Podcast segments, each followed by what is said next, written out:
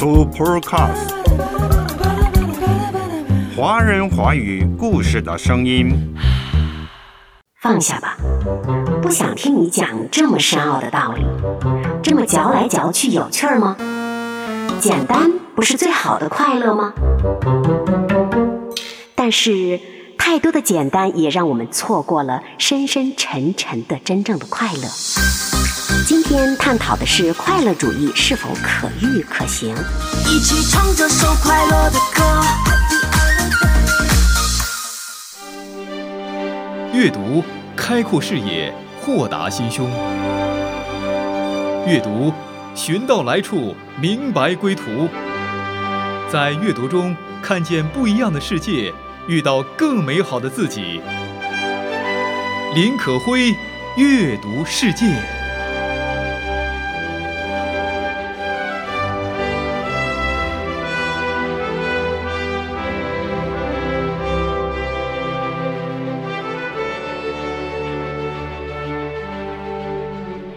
你打算怎样度过一生呢？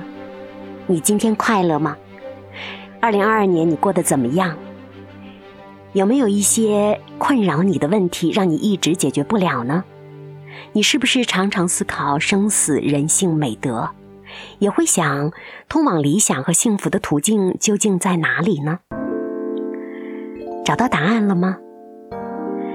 今天可会想在阅读世界跟大家分享一位哲学教授的书。仅此一生，人生哲学八讲。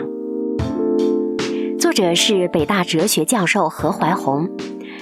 这本书有幽微的洞察，真挚的讲述，用八个主题带你开启探寻智慧之旅，可以说是为匆忙的生活打开了空间，让我们的生命可以在哲思当中得到安顿。说到何教授。大家一定不陌生，因为最近内地一直都有何教授的言论，在网络上、在微信上，大家都可以看到或听到。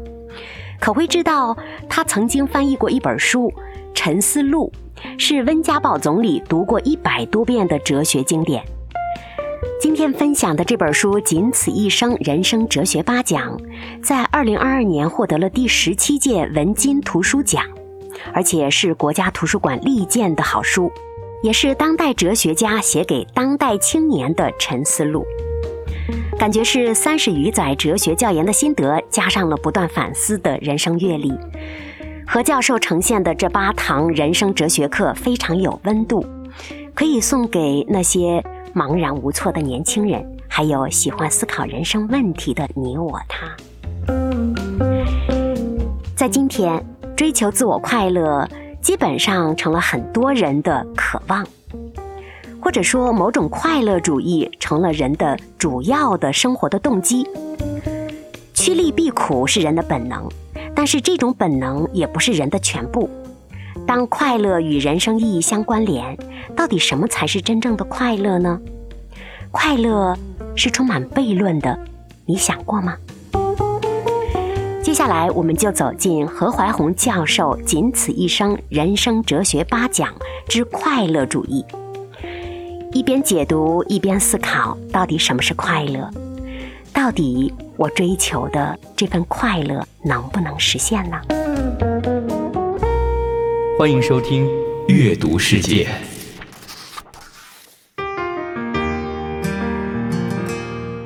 人在天性上或就是某种快乐主义者，人的确有趋乐避苦的本能，谁也不愿意老待在痛苦里，但这种本能也不是人的全部。问题是，作为一种指向实践的理论主张，快乐主义真的可遇可行吗？这个问题甚至与那些最早认真思考和倡导过快乐主义的古典思想家的生活方式没有太大关系。他们往往表现出一种对人性的悲悯，一种大度和宽容，内心其实并不怎么乐观，外观也不像在过一种世俗所认为的快乐主义生活。在现实生活中，追求快乐主义的人们，可能最后还是会发现，一个人有了足够多的阅历，体验了足够多的喜怒哀乐之后，发现某种单纯的宁静和心地平安，而非高强度的快乐，才是最好的。那快乐主义的意味是什么呢？快乐主义认为，人追求的人生目标就是快乐。快乐主义其实与利己主义有密切关联。利己主义重点是主要为谁谋利，快乐主义的重点是这利主要是什么。如果将获利的主体定在自己一人，那么就是利己主义；如果将这利主要理解为快乐，那么就是利己的快乐主义了。另外，快乐主义与功利主义也有密切的联系，这可以从主体和目标两方面来说。从主体来说，功利主义的享有者不再是个人一己，而是尽可能多的人；从目标来说，行动所要达到的也不仅是主观的快乐了，而是功利，即包括了客观内容和客观功利的功效。现代功利主义可以说是从古代快乐主义发展而来的。功利主义的一个口号就是“最大多数人的最大幸福”。当然，也可以说，对于不再是单数的个人，而是大量的复数的人，就不宜再说主观的快乐了，只能说功利。所以，希季威克说功利主义就是普遍的快乐主义，这是对的，但还不完全确切。其实，对于大多数人来说，所谋求的功效并不只是快乐。一个人的快乐已经难以测度和衡量了，许多人的快乐就更加难以测度和衡量，而功利效用还是比较好测度一些的。这甚至构成了经济学的一个基础。快乐主义也可以分为心理的快乐主义和伦理的快乐主义。前者认为人们行为的目的动机是追求快乐，后者认为人们也应当将快乐作为自己追求的人生目标。事实上，人人都趋利避苦，这一说法确实吗？的确，快乐和痛苦可以成为动物自我保存的一个信号。人类的祖先或许正是这样进化而来的，它加强能给它带来的快乐的能力。弱化会给他带来痛苦的本能，这样就慢慢脱离了动物界了。但脱离动物界之后，人就不能完全按照这一标准来判断了。人的追求应该说就远为丰富和复杂了。何怀宏教授仅此一生人生哲学八讲。北京大学哲学系教授何怀宏在一篇专文当中就探讨了。快乐主义是否可遇可行？今天阅读世界想从哲学角度来看看，快乐是不是真的存在？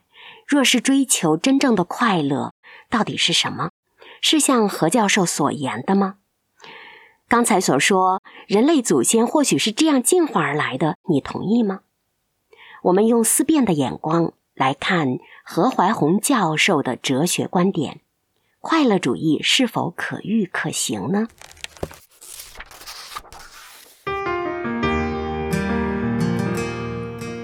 快乐究竟是什么呢？有一种解释认为，快乐就是欲望的满足。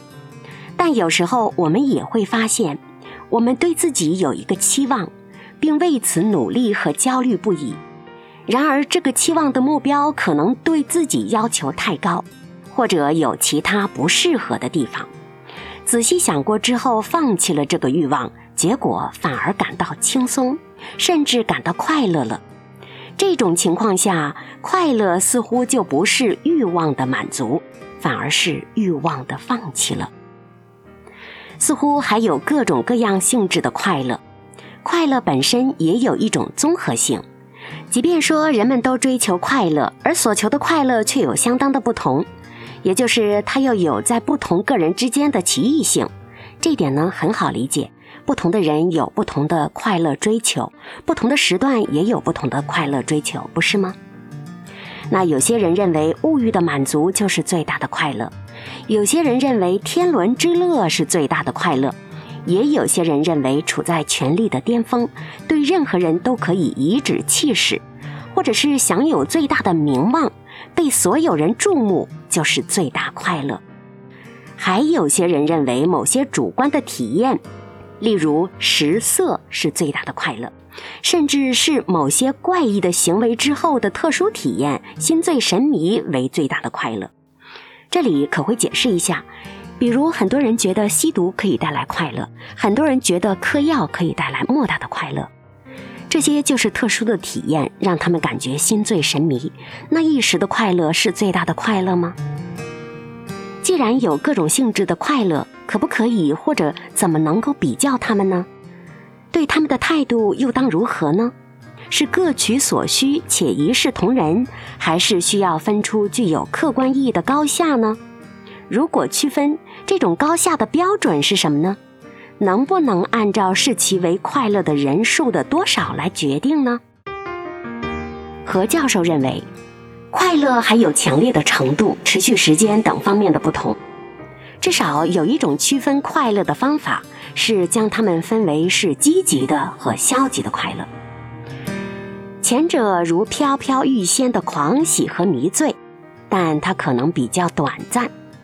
而后者呢，则只是不感到身体的痛苦和心灵比较安适而已，但是却可以比较长久。有一位功利主义者边沁，他也许只是注意到了快乐的量的测度。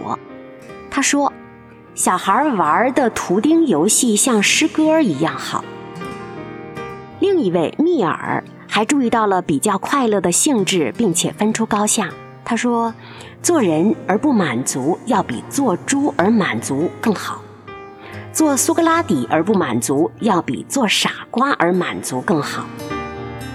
傻瓜或者猪若是有不同的想法，那是因为他们只知道这个问题有关他们自己的一面，而人和苏格拉底则了解问题的两个方面。听听，这就是哲学语言。我们常常习惯于文学语言、口白话的语言，或者是散文小品之类，觉得那样的语言更顺口、更加好理解。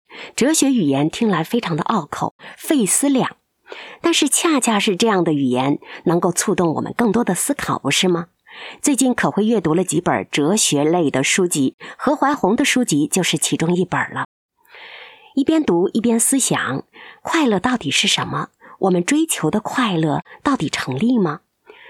若是最大的满足得到了满足，就真的可以持久快乐下去吗？一边进行哲思，一边观察我们的现实生活，觉得哲学书也确实蛮有趣的，不妨试一试听听看。欢迎收听《阅读世界》，一起唱这首快乐的歌。何怀宏，仅此一生，人生哲学八讲。今天探讨的是快乐主义是否可遇可行。一起唱这首快乐的歌。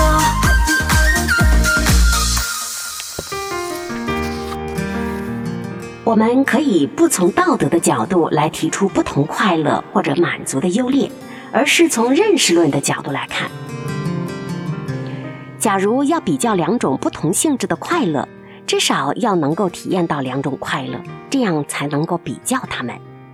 哪两种快乐呢？就是刚刚讲到的，消极的快乐和积极的快乐。而只知道其中一种快乐的人呢，是无法比较的。只有曾经体验过两种或者是多种快乐的人，才有可能对他们进行比较和判断。这个比较的标准，早在柏拉图的《理想国》当中就提到过。这是另一本深奥的哲学书，但是影响了一代又一代喜欢哲思的人。以后阅读世界若有时间，也可能跟大家共同阅读柏拉图的《理想国》。回到何怀宏教授的《仅此一生人生哲学八讲之快乐主义是否可遇可行吧》。他说，曾经体验过声色口腹之乐与哲学沉思或者是文学创作之乐的人，可能会觉得后者的快乐更深沉、更复杂，也更持久。可会不做判断，那么你觉得呢？你觉得吃的快乐和写作的快乐哪一个更快乐呢？能比吗？目前你快乐吗？今天你最大的快乐又是什么呢？当然，他也可能两者都不拒绝，既喜欢思考，也喜欢口腹之乐，也就是中国的世人所言的“努力做上等人”，但也不拒绝享下等福。你是这样的吗？但是在两者必须取舍的时候，大概会宁愿选择前者，做上等人，也就是过一种简单的物质生活的时候，也还是要保持一种丰富的精神生活的快乐的。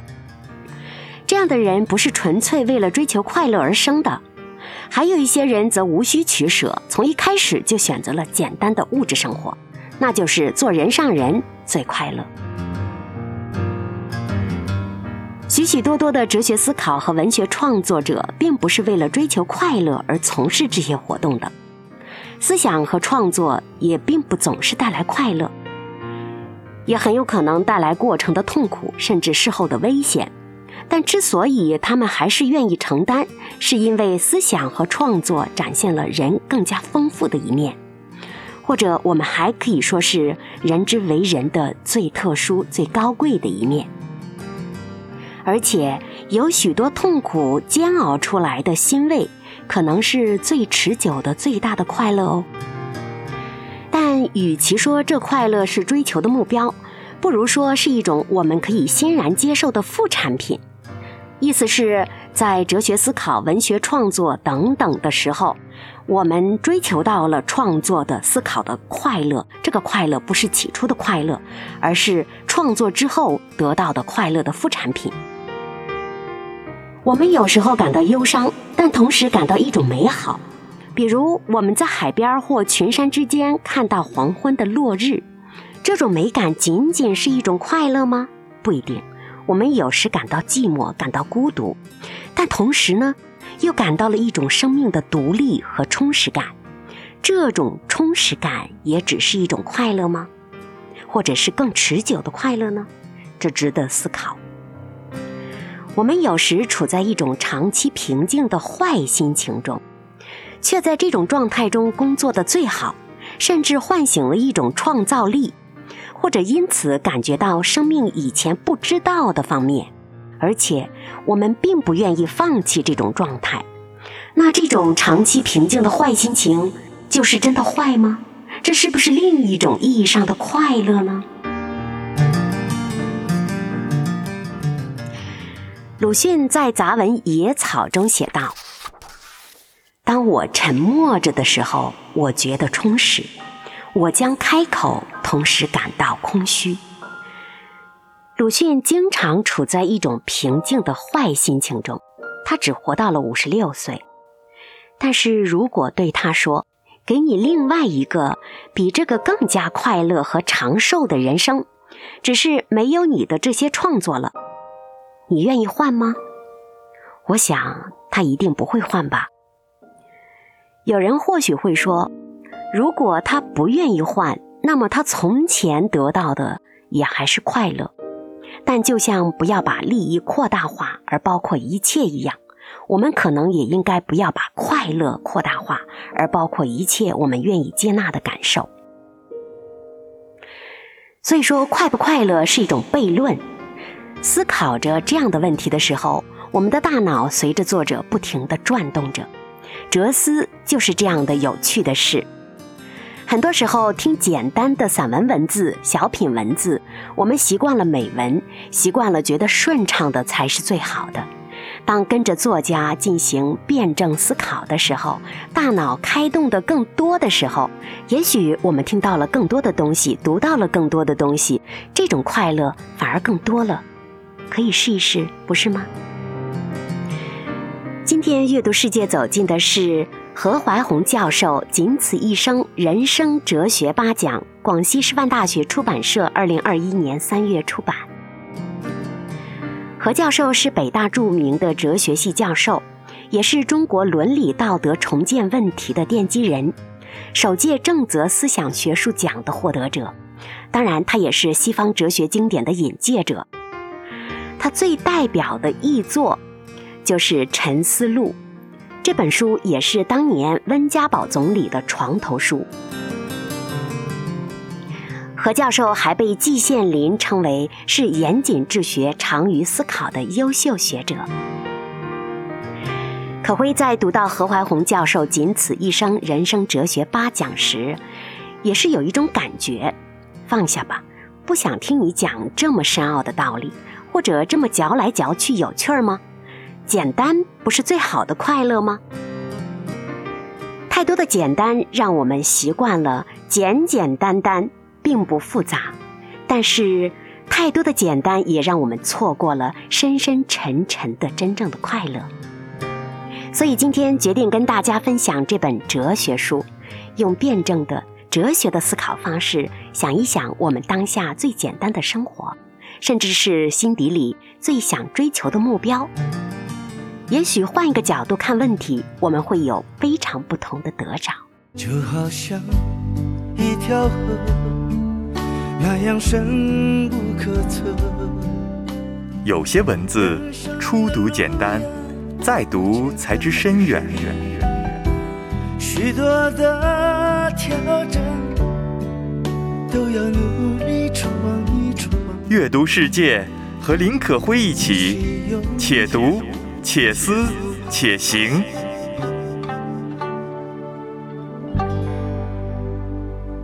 刚刚说到了，快乐是一种悖论。有时候我们看到的痛苦反而是快乐，有时候看到的快乐反而会引发痛苦。所以，生活当中的问题并不是非黑即白的，这个世界是多元的。快乐是一种悖论，痛苦也是一种悖论。幸福也是一种悖论。打开了这样的脑洞，我们会看到更加多彩的世界。我们越是追求快乐，越有可能不容易得到它。就像我们追求幸福，越想幸福，可能幸福离我们越远。而当我们并不以追求快乐为目的、为动机的时候，反而更有可能遇到不期而遇的快乐。我们可能原先以为通过以做成某件事儿为手段可以达到快乐，比如说暴富、出大名、掌大权，这样之后我就能非常快乐。可是往往得到这些东西之后，会发现并不像预期的那么快乐，至少你会发现快乐的没那么长久。这快乐忽焉在前，又忽焉在后。最后觉得最值得回忆的，反而是奋斗过程当中的那些难忘的，甚至痛苦的时光。我们的一生不会万事如意，也不会始终处在快乐中。我们对人生快乐的希冀可能变得虚幻，甚至觉得生活对我们是一种欺骗。但对待他的态度，决定了他到底是不是一种欺骗。这让可会想起了普希金的那首诗：“假如生活欺骗了你，不要悲伤，不要心急。忧郁的日子里需要镇静，相信吧，快乐的日子将会来临。心儿永远向往着未来，现在却尝试忧郁。一切都是瞬息，一切都将会过去，而那过去了的，就会成为亲切的回忆。”生活欺骗了我们，看似痛苦的，但是当我们走过来，转头看，那是美好的回忆。人生就是这么有趣。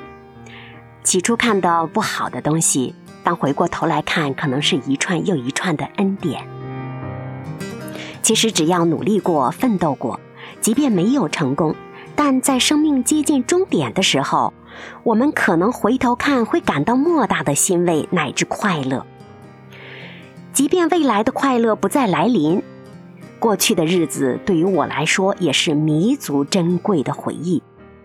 还有一些看来普通平凡的生活，收获的快乐也似乎平淡，但反而是恬静的快乐最有可能被多数人得到、延续，并且传递到我们生活的其他的方方面面中。一个人在年轻的时候，可能希望一生收获许许多多的快乐。乃至极乐，但是经过漫长的人生历程之后，得到许多，也失去了许多。晚年回忆，发现年轻时候的天真烂漫和无畏追求，才是最令自己愉悦的。可是这种愉悦，在当年年轻的时候，却觉得痛苦无比。我们也许还可以从行为的三个环节来考虑：引发行动的目的和动机，也就是快乐的动机是什么呢？行为的过程，我是怎么追求快乐的呢？行为的主观结果，我追求到了吗？我追求到的那个就是快乐吗？这些都值得我们思考。这样，我们也不难从自身的体验和对他人行为的观察中发现，动机常常是混合在一起的，目的也并不总是很明确的。人们行动并不只是追求得到快乐，或者是免除痛苦，而常常是受到各种感情、意愿乃至本能的影响。行动过程当中呢，更有可能伴随着种种不安的选择，以及需要改变自己惬意习惯的努力奋斗，甚至可以说坐享其成的快乐，是怎么也比不上那种通过自己不无痛苦的奋斗得来的快乐的。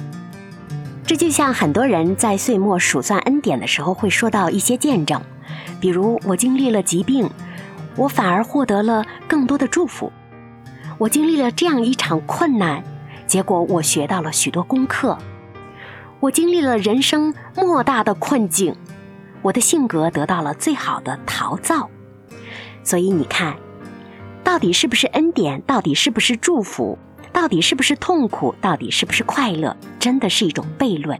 很多时候是取决于我们看问题的眼光，当然，更多的是取决于我们思维的模式。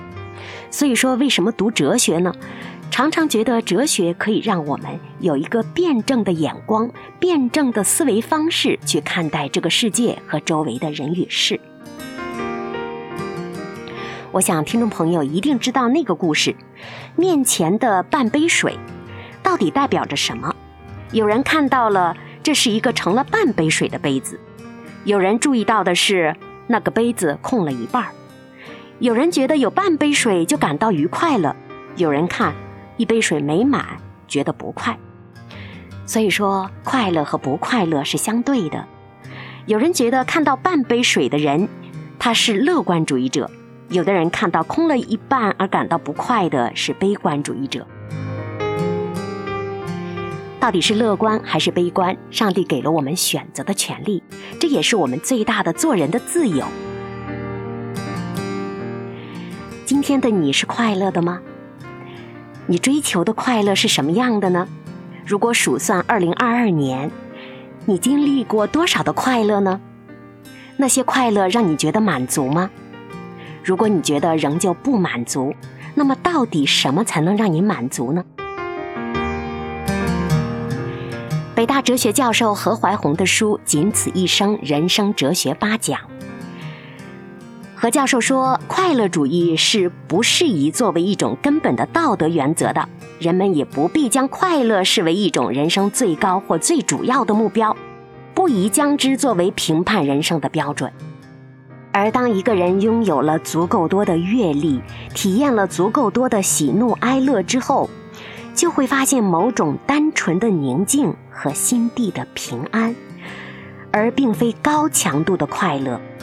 他发现，原来这种平安、这种宁静才是最好的。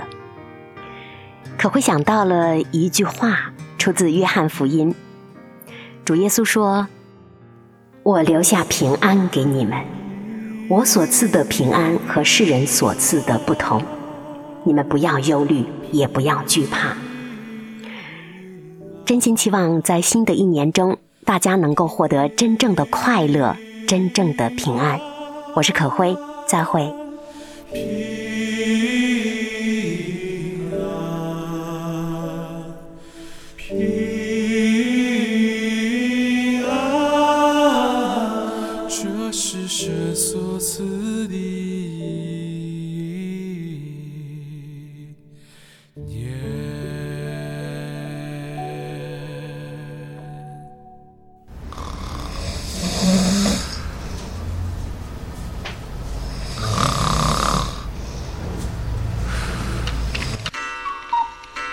So Podcast，华人华语故事的声音。